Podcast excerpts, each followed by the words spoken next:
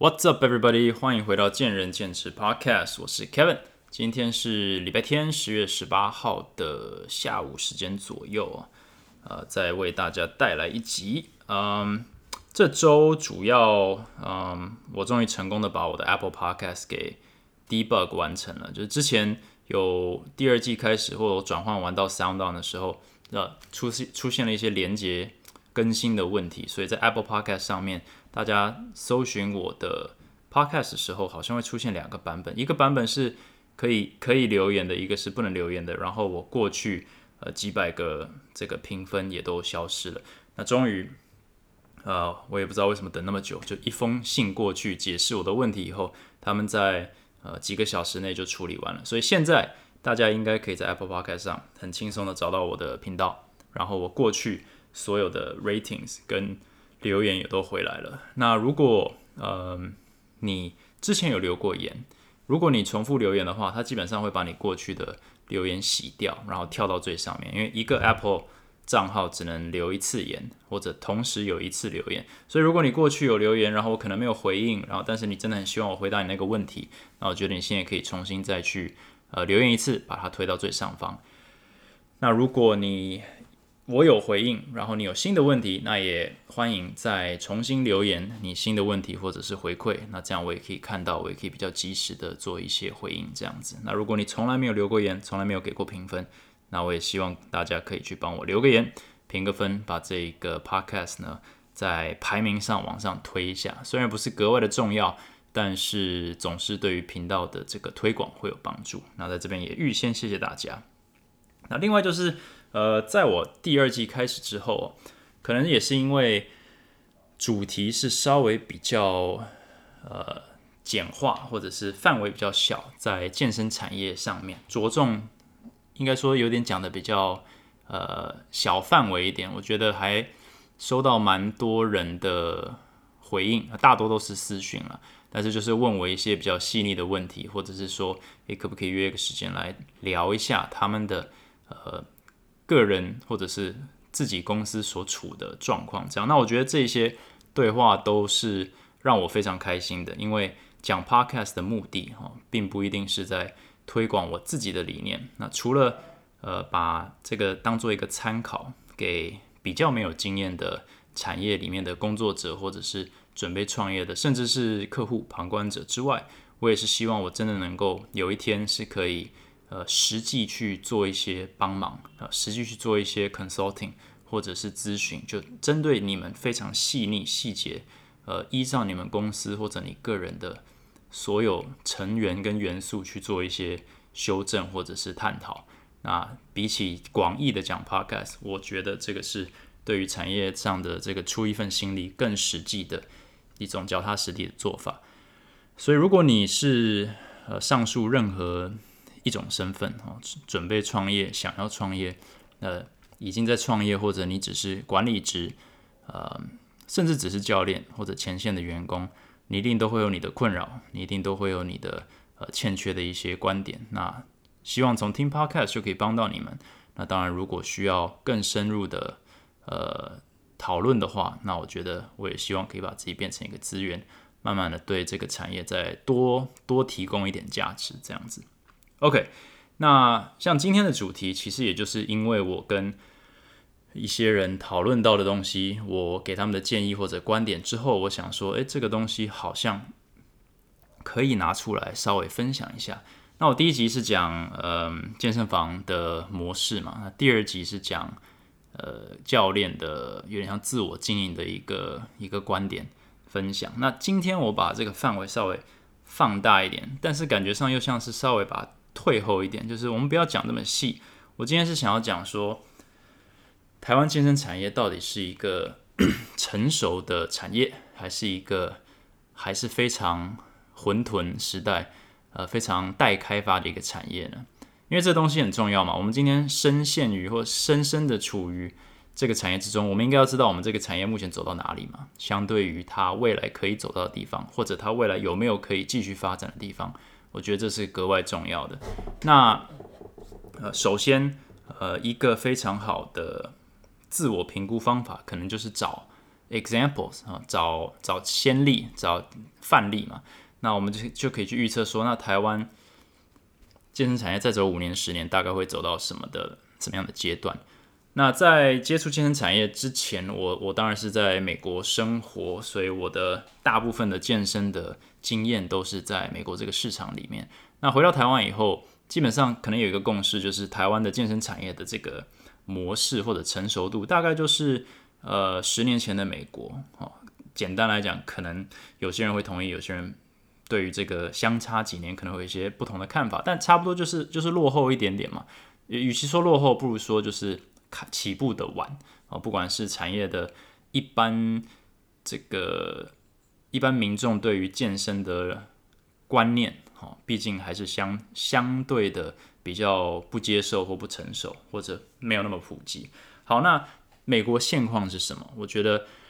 台湾最有别于美国的，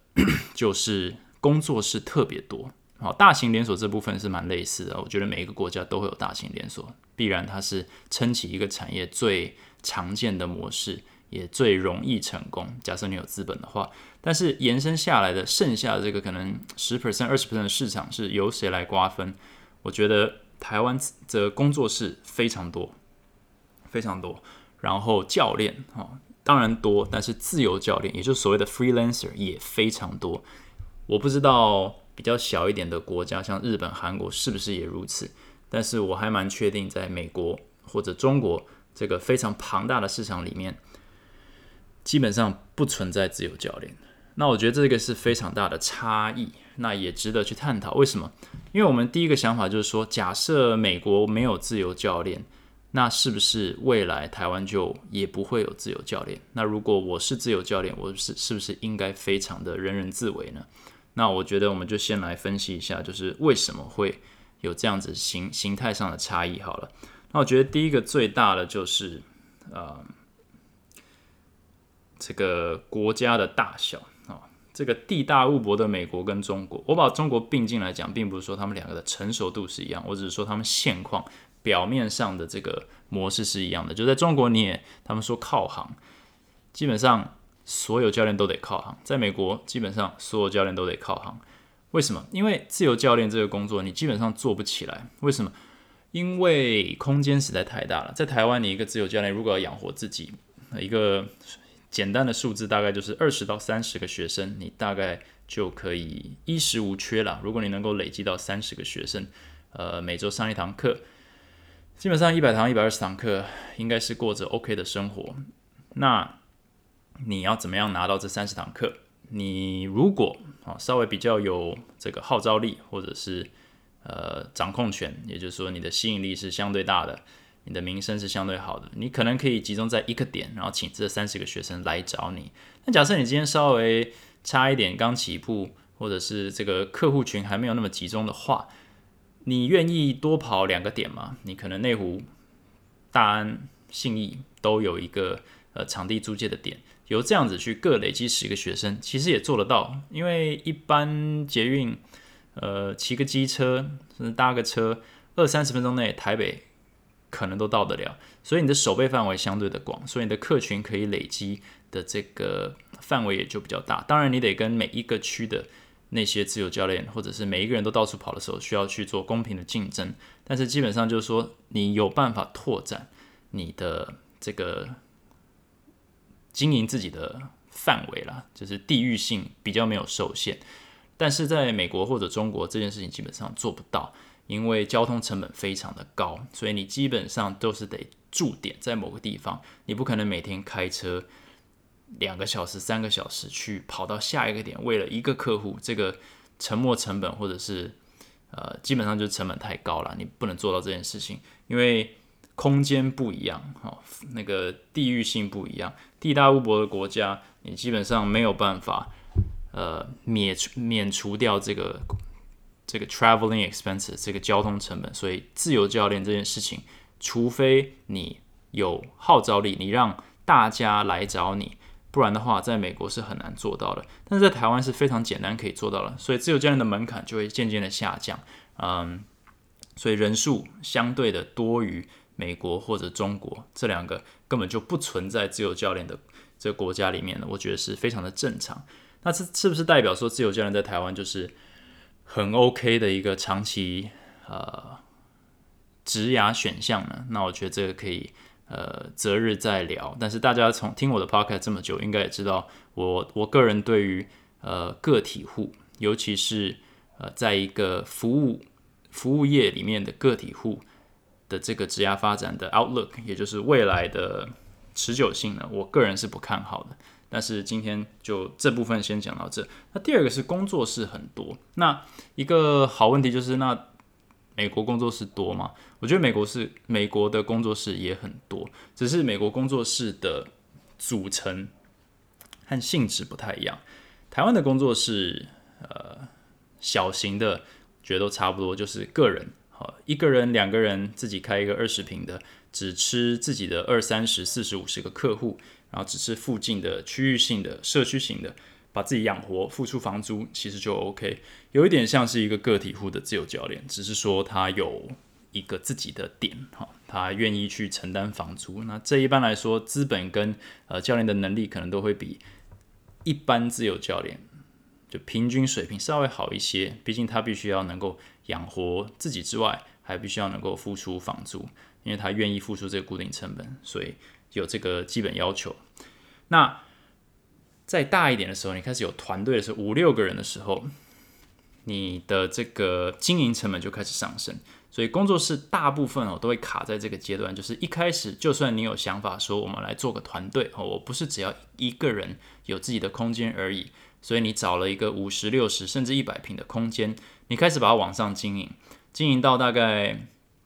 快要满的时候，六个人团队的时候就会开始卡关。为什么？因为你处于一个平效不错，但是没有办法再上升的一个状态。但是如果你今天要再突破，变成说你要扩大营业，或者是你要呃开第二家店的时候，不管是要拓展现有的店，或者是开第二家店，这个是一个不是一个零到一跟一到二的问题，因为一到二远比零到一难。非常多倍，所以这时候考量点就不一样了。就是你是团队是要从几个朋友一起工作，变成有规模、有系统的在经营和成长。还有就是你只需要雇一家店或者一个区域的这个学员生态，变成说你要跨区域、好跨店，你要分，你要一个一人把这个体力分成两部分的时候，这个成本并不是乘以二，可能是乘以三，可以乘以四，乘以五。所以这个跳跃呢，是很多人。呃，这叫什么？望之却步吗？还有就是不小心跳进去，才发现说，呃，way over their head，就是完全是超出他们当初的想象。所以这个风险跟呃这个令人害怕都有两个，都是造成工作室通常都是卡在一家的主要原因之之一了。嗯，那美国工作室有没有？也有，可是。通常大家会听说的，要不就是比较大型的呃培训机构，你要说 Michael Boyle，你要说 Exos，呃，基本上他们都是规模化才会有这么多的教练，他们是一个培训中心，他们其实并不是以教练课或者是上教练课为他们主要的呃营收来源，也就是说，他们主要或者很大一部分的生意，并不是依靠附近社区型的客户。他们要不就是有能力让全世界，尤其是全美国，呃，慕名而来去他们那个基地运动，然后有不断有这样子大的人流是来找他们，他们不需要去找附近的客户去生存，或者是他们线上的课程也非常的多。那线上课程刚好跟自由教练相反，就是线上课程就是非常适合交通成本很高的国家，那美国、中国。呃，先不讲中国，因为盗版太多。但是美国的话，线上课程非常的普及，所以工作室也是利用这一点。假设你今天是一个专业的、呃非常有名的教练，你其实一个人开一个工作室，呃小小的，你线上课程可能就可以赚非常多，因为大家愿意因为你的名声而买你的线上课程，然后这是非常呃常见的一个，在美国的健身文化里面是非常 commonplace，就是买课表。买线上咨询，买 email 咨询，呃，甚至是呃搭配着，如果你真的是住相对近的，你要开车两三个小时的距离，你买线上课程非常合理。那你可能一个月开车去找他一次，然后去调动作，或者是现场呃讨论一下进度这样子。那这样子的一种呃学习模式是非常常见的，但是它有一个另外一个比较深根的、比较深远的一个前提，就是美国的健身文化本来就比较普及，所以不管是他们整体对于训练的概念，他们训练的动机，甚至是他们。我好像很久以前讨论过，就是他们整体来说，他们的身体素质啊，经过几十年来的，就是呃训练啊，就是他们就是一个比较活动量比较大的一个一个一个社会，他们能够自我监督、自我学习、自我训练的意愿跟能力，还有抵抗受伤的能力，相对来说可能都会比呃我们呃在台湾。好的许多，所以台湾如果台湾的客户相对来说身体问题就是比较多，或者是在呃代偿上会遭受到一些负面影响，也就是说身体会出问题的呃这个几率也比较高，所以更没有办法推荐大家去做所谓自主训练或者是线上学习。从新手的角度来讲，我之前也讲过嘛，就是我在美国的健身房里面看到的动作千奇百怪。台湾健身房里面的动作虽然也有很多参差不齐，但我认为整体来说素质是远比美国好。那怎么会美国好像都不会受伤？他们在那边屁股眨眼，然后蹲两百公斤，怎么都没事？我觉得这是身体的对抗性。当然这些都只是个案，但是整体来说，如果在台湾有任何人是这样子在训练的话，除非他本身就是运动员，或者是他也是有呃良好的这个从小就运动的习惯，你一个上班族。二十五岁、三十五岁突然开始要运动，你姿势不对的话，这个身体爆掉的几率是颇高的。所以，嗯，从工作室的角度来讲，线上课程在美国是非常普及，而且我觉得可可接受、可做到的，是一个很大的利润的来源。但在台湾的话，线上课程可能就只有少部分做得到，真的是要网红啊，或者是知名教练，还需要一些蛮。刻意的推广跟行销的一些配套，才能够让它可能算是一个利润的来源。那我觉得这个就是一个差别。那我刚刚也讲嘛，这个工作室他们很少组成一个大团队，也就是说，它有点像是已经是在金字塔顶端的那一群人才会出来做工作室，不然的话，大部分都还是会留在呃连锁体系里面，或者是一些培训机构里面，一些大团队里面去做经验的培养跟累积。真的要是等级蛮高的教练才会出来做工作室，那自由教练就就就就基本上就不存在这样。那反观台湾，呃，线上课程，我认为只有少数人做得起来。那工作室却是满地都是。那这并不是一个批评，而是说我们的生态就是允许大家去开工作室。但是你今天开工作室，如果你是想要开个人工作室，我觉得基本上都会成功，因为成本可以不要太高，你只要能够拉到二十三十个学生，你大概就可以养活自己。但是如果你就卡在这样的一个规模的话，你可能会稍微想过，就是如果我我今天当自由教练，我还不用付房租，所以我何苦呢？所以通常啊，通常真的会想要自己开工作室的规模都会。多于一人，哈，不像美国，他可能就是因为他只需要一个人就可以赚到非常非常多的钱，他不需要任何人来跟他分摊这个固定成本，因为整个美国、整个世界都是他的市场。但是台湾的这个工作室不是这样子嘛？我们通常都是做社区型的，做区域性的生意，所以你一个人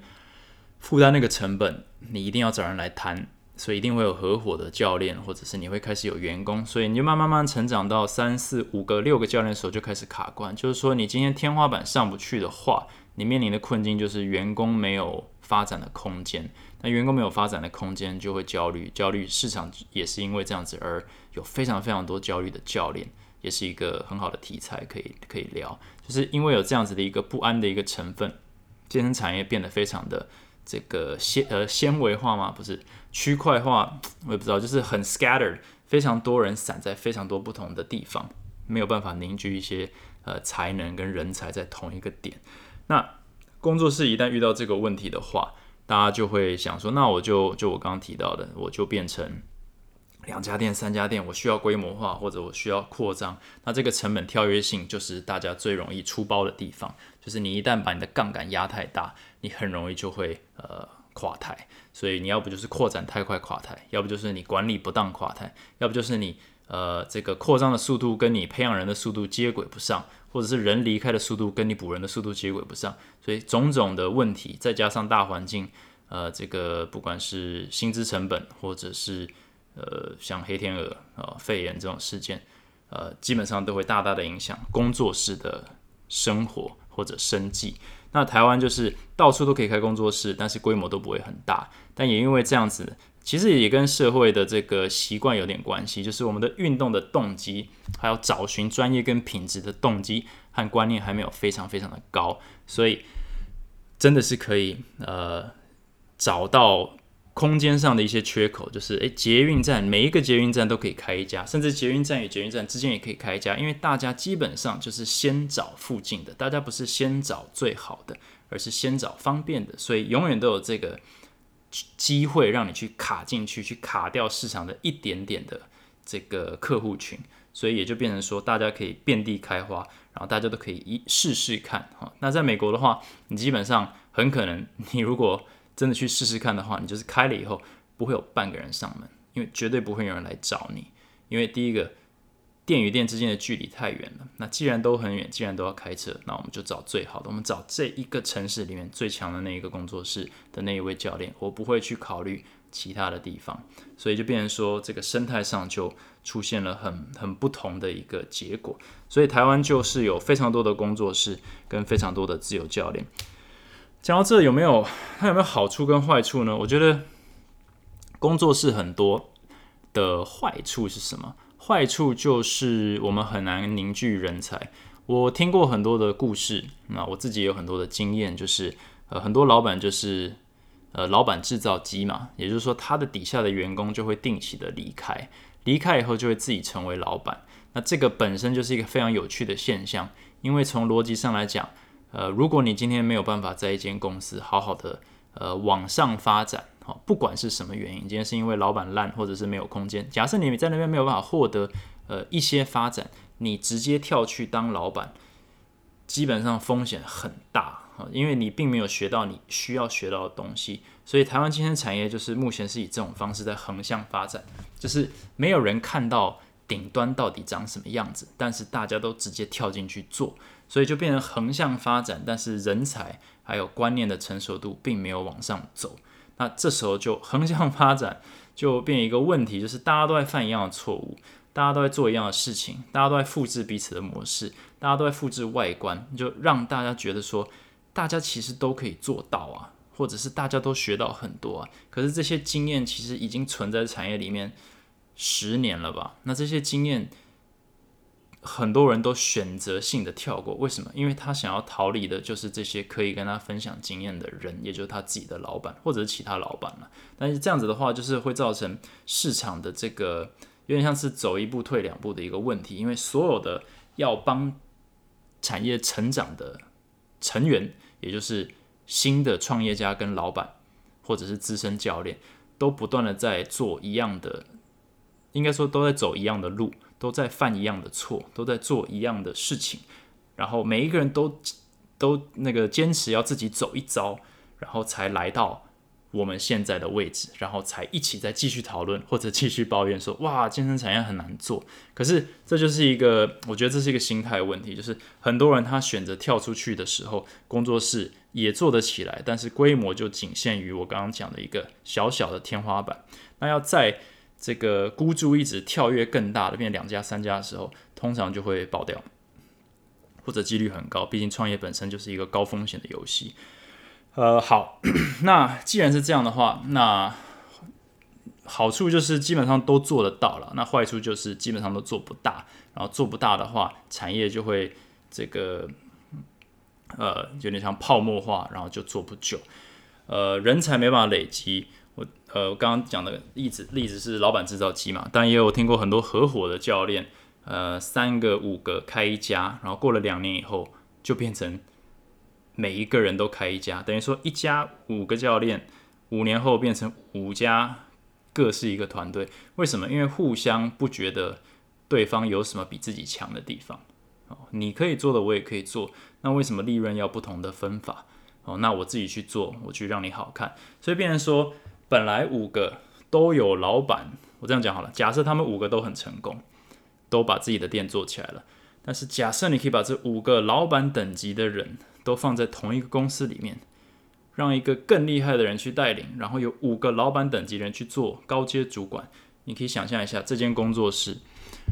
或者是这间公司，不管在任何产业里面，你应该都想得到，会非常非常的有影响力，非常非常的成功。那要怎么样才能让这种事情发生呢？我觉得心态上大家都需要先想一下，就是说，当老板这件事情到底是目标还是逃避？还有就是领导这件事情到底是去试了才会知道，还是其实是可以在不成为领导者之下就学习到领导能力呢？假设大家都用这种心态去想的话，其实。很多公司它的凝聚力，或者是很多有能力的人，他比较愿意跟其他有能力的人合作，或者是同理，或者是相互学习。不然的话，因为市场台湾的市场非常特别，它小，它交通方便，它呃客户的观念跟成分的组成，它允许我们每一个人都去开一家店。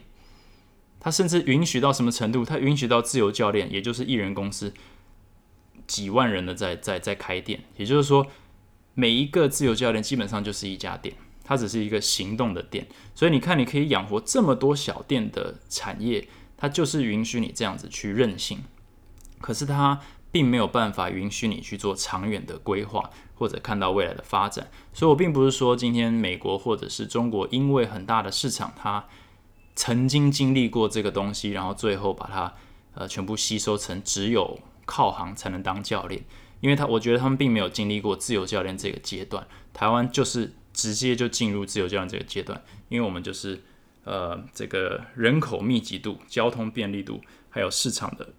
这个就是地域性是非常强烈的。但是我们也有一个问题，就是我们会变成散户非常的多，我们的产业没有办法凝聚出力量。好，那讲到散户这个，我就来稍微套一下这个股票市场好了，因为大家都喜欢听股票嘛。股票市场，大家都是我，你看我基本上去投资都是散户。那我们也都知道，散户呢就是在捡市场剩下的东西。我们绝对不可能去操控市场的波动上升或下降。你今天看到什么股票大涨，什么 Apple、Tesla、台积电上涨，绝对都不是你造成的，绝对不是散户冲进去买。散户都是捡那个高峰的最后一波啊，然后大部分都是被割韭菜，也就是说它。都是已经发生以后，我们再进场，然后它开始要开始跌的时候，所以很多人就是进去去补，哦，帮帮别人赚钱的概念了，被割这样子。那为什么会这样？因为大部分的产业或者是这个市场的波动，都是来自于最大的玩家、最具有影响力的。你说法人或外资，他们要市场往上走，就会往上走。往下走就往下走，基本上一个市场要能够发展或者稳定的发展，不可能是因为散户的力量，散户只是一个小小的成分。那我们今天如果把健身市场看成一个股票市场的话，你就要想说，到底谁有影响力，谁才是让产业或者是这个曲线呢，是在波动上下的状况下稳定向上走的一个曲线，绝对是大玩家。那今天产业大玩家除了连锁以外，还有谁？但是偏偏我们好像又有点瞧不起这些大玩家，我们好像觉得啊，这些连锁健身房就在剥削别人，他们呢只是为了赚钱，所以呢，他们对于市场没有帮助。我反而采取不一样的观点，我反而觉得我们市场唯一能够成长的原因，就是因为有这些大玩家。假设今天没有大型连锁，每年花我不知道几亿元的行销成本在市场上啊，不管他们的目的是什么，你要想一下，到底有多少一般民众。会考虑运动，或者会考虑上教练课，甚至知道运动很重要。其实我们的同温层里面，我们可能觉得大家都知道，可是其实大部分的人都不运动。那到底这些行销成本要由谁来负担？其实就是市场里的大玩家。那我们这些市场里的散户，如果今天也想要有影响力的话，我们是需要集结我们的力量的，不然散户到最后，如果你投资过，你就知道散户到最后都是发生什么事情，都是一些不太理想的结果。所以，我们今天是要拒当散户吗？我觉得也不是，因为我们的力量就是有限。但是，我们可以有意识的去知道说，我们不能够永远当散户，然后期待市场能够因为我们而改变。假设你今天没有什么特别的想法，说我想要为这个产业的未来尽一份心力，或者是我想要成为他的一个成长的助力，那我觉得当散户抄个短线赚个短线是无可厚非，没有问题。但是像我是一个经营者，我想的东西就是，我当然不是法人，我也不是什么外资，呃，但是我觉得我的观念上，我是在尝试累积力量，哦，累积一股一一群人才。然后去做比散户还要能够多一点的事情，我的影响力希望能够多于我自己。所以如果我能够呃凝聚团队，像现在前进三十四十个人，如果能够凝聚团队，我能够做的事情就比我一个人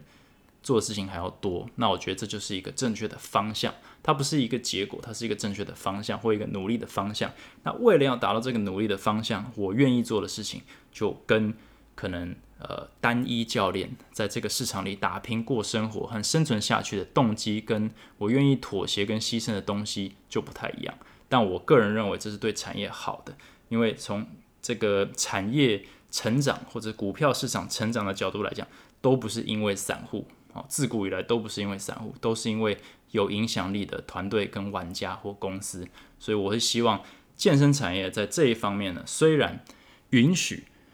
非常非常多的工作室允许非常非常多的自由教练，我觉得大家还是需要 思考一下。说，当然每一个人都有机会跟能力去创业和去做自由教练，去赚你认为你应得的钱。但是市场的机制迟早会去要呃要求我们，或者是迫迫使我们呢去正视说，市场今天到底要往上走还是往下走？我们今天是一起把市场做起来，还是慢慢的把市场这个？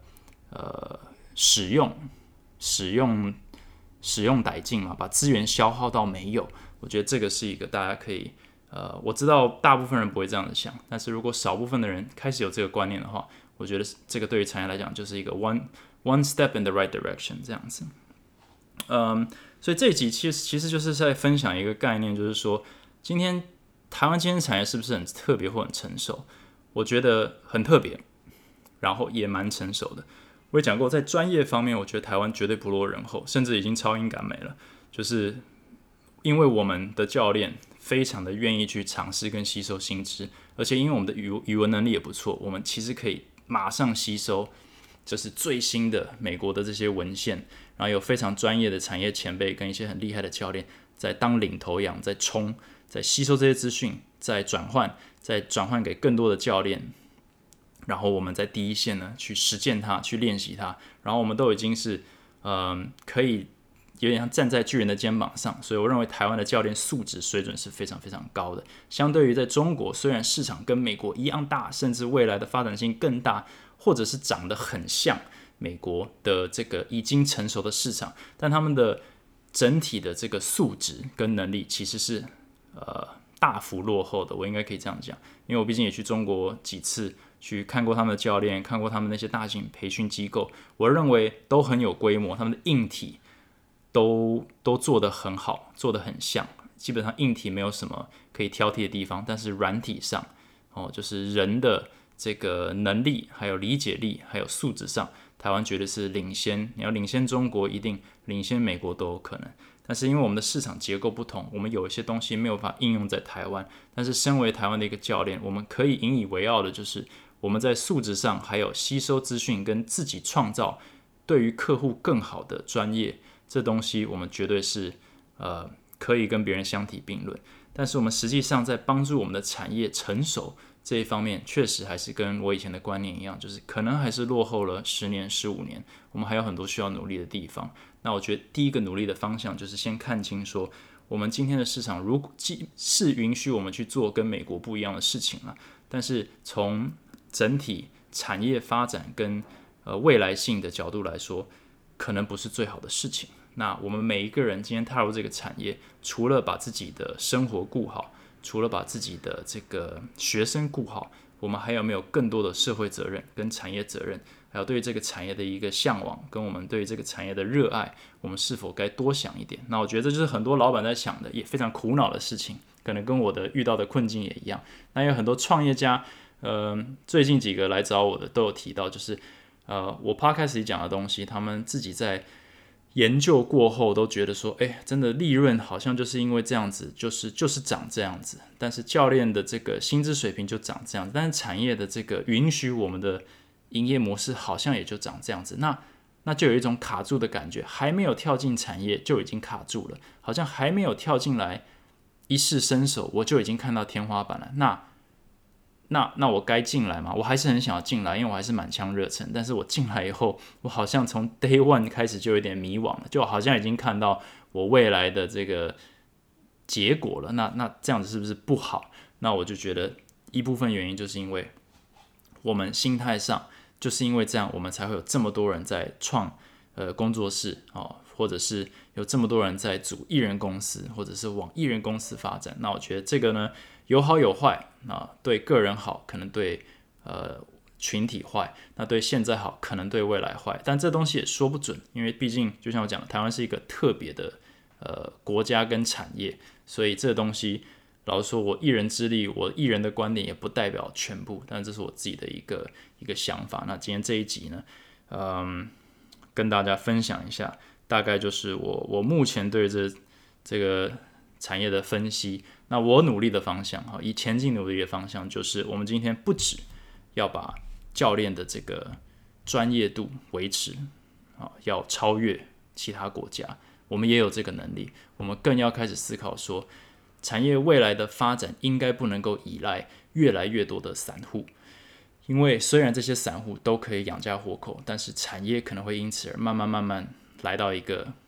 停止，哦，它的成长会因此而停止，所以。除了考量今天，我们也要考量明天，考量明年，所以我们努力的方向或者我们做的事情，可能就会跟散户心态稍微的不一样。那我们愿意做的事情也稍微不太一样，但我觉得这至少是一个值得提出来给大家参考的一个理念。这样子，OK，这一集就讲到这里，然后差不多每一集都抓个三十到四十分钟，不要太长，不要太短，然后希望大家可以。就是集中听完我想要讲的东西，然后希望获得一些。那如果你觉得这一集内容依然不错的话，那也呃希望大家可以到 Apple Podcast 帮我留言，按个五颗星，给点回馈，或者你可以到 IG 找我 Talks with Kevin 啊，IG Talks with Kevin，然后呢呃直接 DM 我，或者是在我的那个这一集的呃文章底下留个言，留个 comment，那我都会希望能够在未来的集数里面回应大家，或者是。呃，直接讨论这样，OK。那这集就讲到这里，我们下一集再见。Thanks for listening，拜拜。